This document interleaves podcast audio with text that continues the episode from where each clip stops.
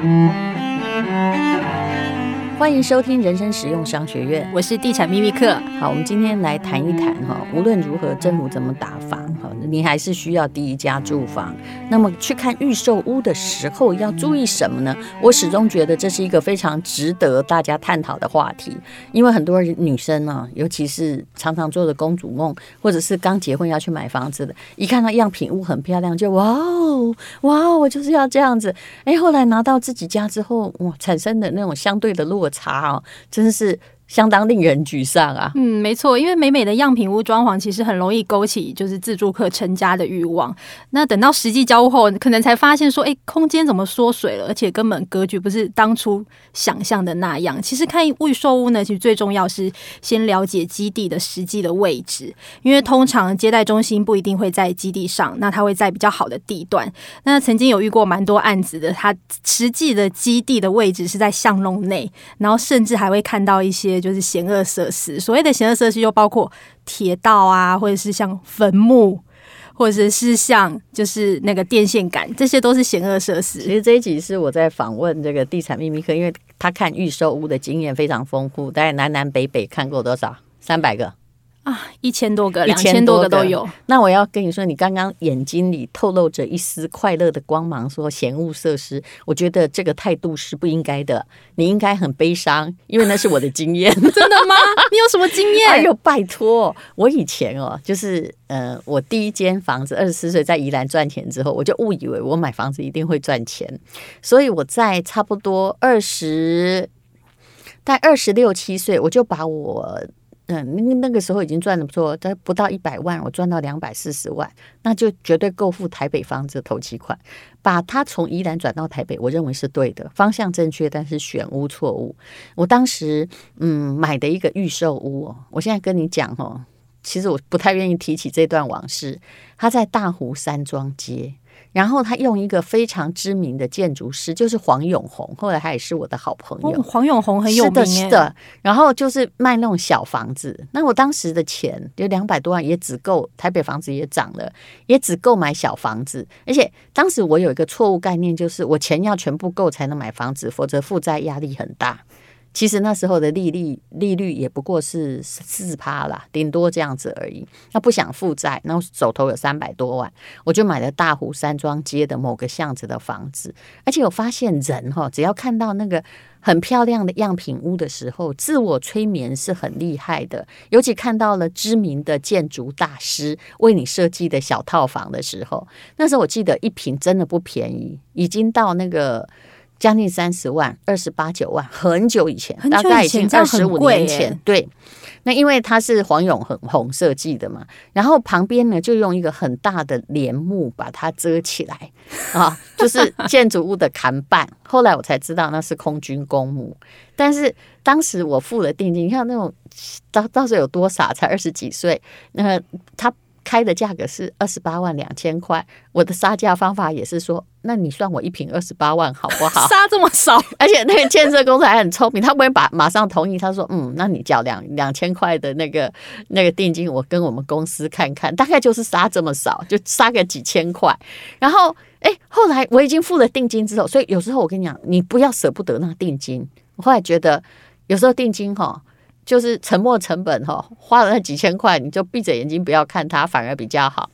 我后来再走到那个谈判后面，才发现是公军空墓，我就有跟那个售屋小姐说：“那这边是王阿波，福地耶，对，福地。”她说：“那个会迁走啊，那个会迁走。”其实后来真的迁走了呢。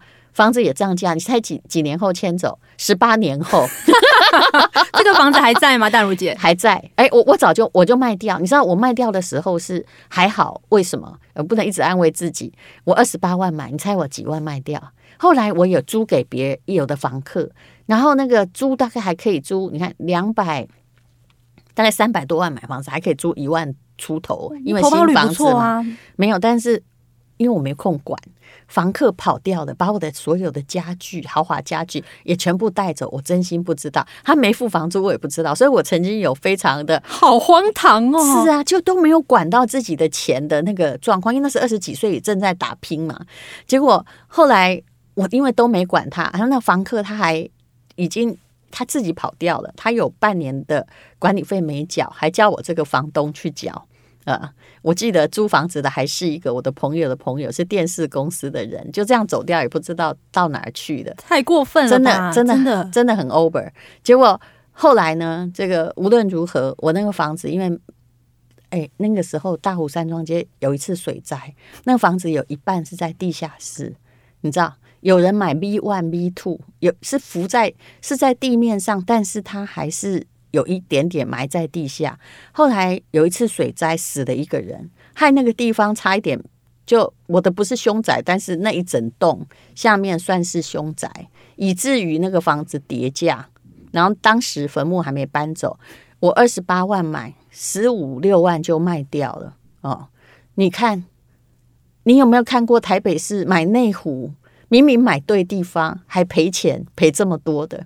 真的哎，后来我气到我不想去去那个签约，是我老公帮我去的，大概三百多万买，卖掉了一百八十万。后来买的人他当然有赚钱啦，因为后来公墓迁走了，我觉得他也有眼光。还好我那时候为什么要把那个房子卖掉？我是因为要买我现在的这个住家，所以我觉得这这个经过其实也是一个经验，但是我就。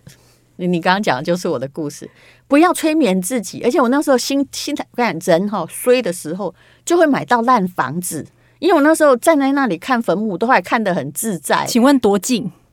大概打开窗，大我我的那边看不到，你看你就自我安慰。可是如果我站到顶楼上，因为我就在五楼上面，就是要看风景的时候，大概离我的视线不到二十公尺吧，一大堆啊。嗯，其实台北市有一个间，它临近殡仪馆，然后它卖了五六年都还没卖掉，然后换了四五个案名。你是说在辛亥那附近吗？不是，在另外一个殡仪馆。可是有一个个案，我觉得很奇怪，哎。他明明他也在信义区，他对的是一大堆坟墓山，他还超过百万呢，而且很多。但姐，我知道那个建案，对，因为我去采访那个建案的时候，我就在那个就是在那个呃大楼里面，我就想说，为什么他要把那个隔起来？对，然后我就看出去看，看不到。对，然后我就出去看，我想说，哦，这么大一片，而且是很大一片。是啊，而且越高看得越清楚啊。那个建案现在。如果有空屋出来，有人要买，而且后来听说住在里面的人运气都没有很好哦。那个竟然卖的还不错，最近是不是？哎、欸，所以你说大家是不是很怪？对，为什么有的他在意，有的他不在意呢？其实样品屋真的是充满了玄机，尤其是你进去那个空间，你会觉得很大，其实都有很多的，就是装饰的一个表现。听说那个壁啦，就是一般我们其实墙壁哈，在钉上什么东西都有厚度。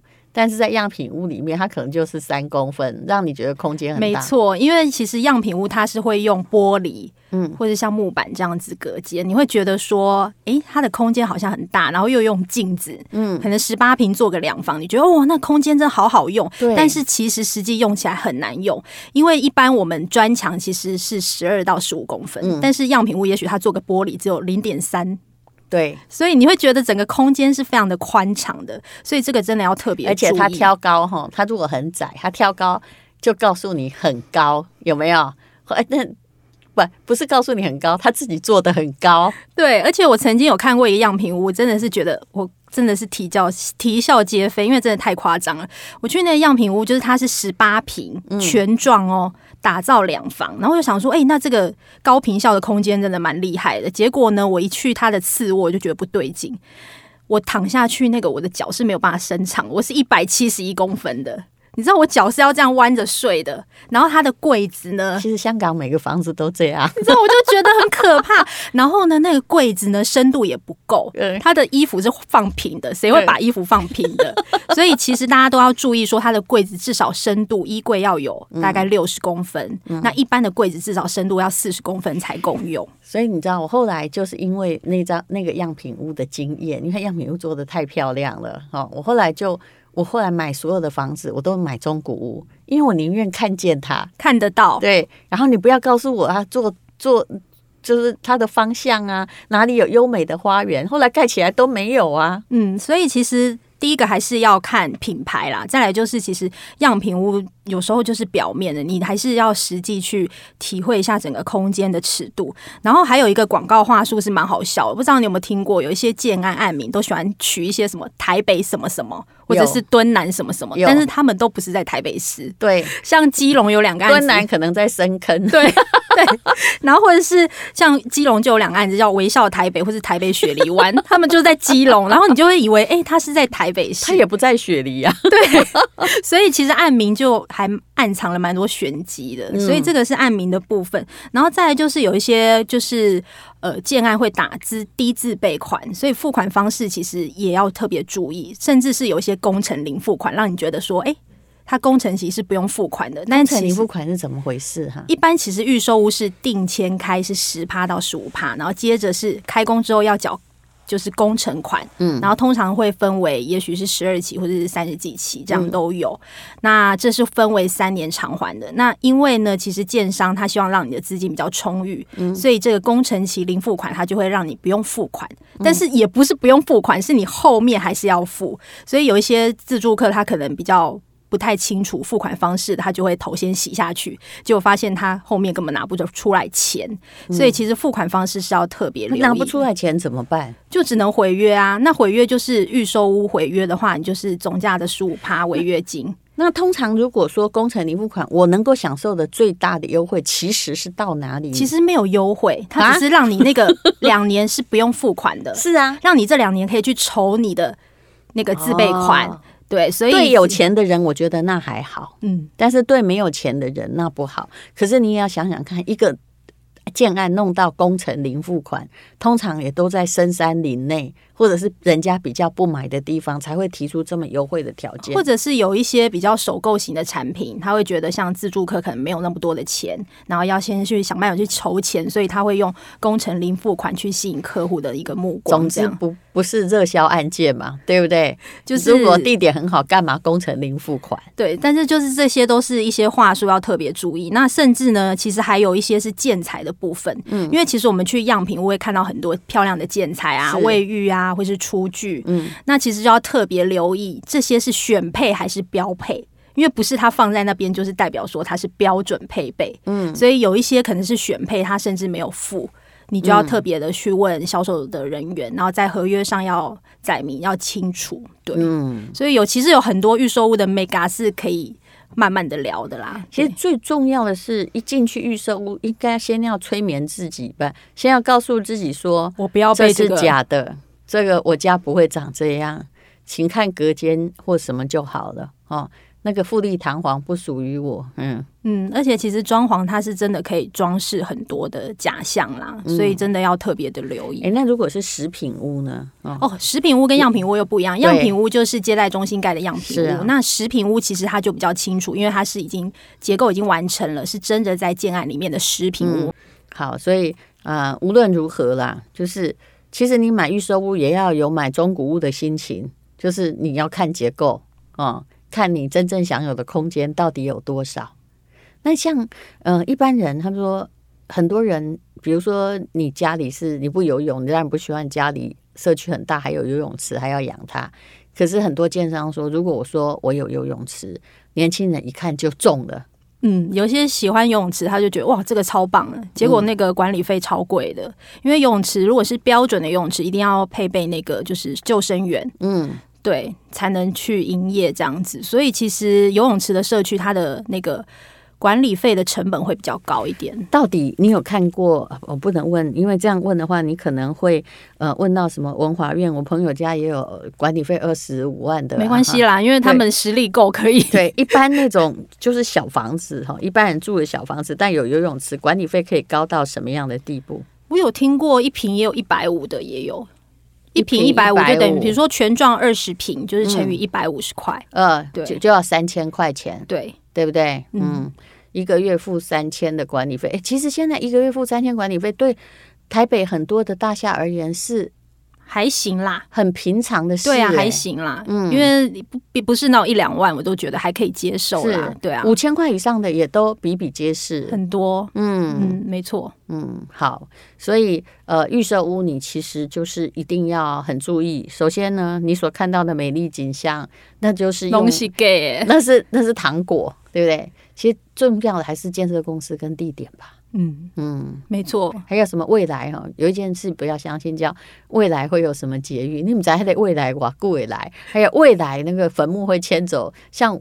我的经验就是等了十八年他才走，还真的有走，不错。而且威爷还有聊说，他其之前有买在汐止，然后在在十几年前吧，他就说以后会有捷运，到现在都还没捷运，等好久了。对，这是一个运气的问题。好，那非常谢谢呃地产秘密客敏婷来告诉我们怎么样选预售屋，然后就拨开你的迷障，好，不要自己跟着骗自己，这样就好了。谢谢，谢谢丹如姐，拜拜。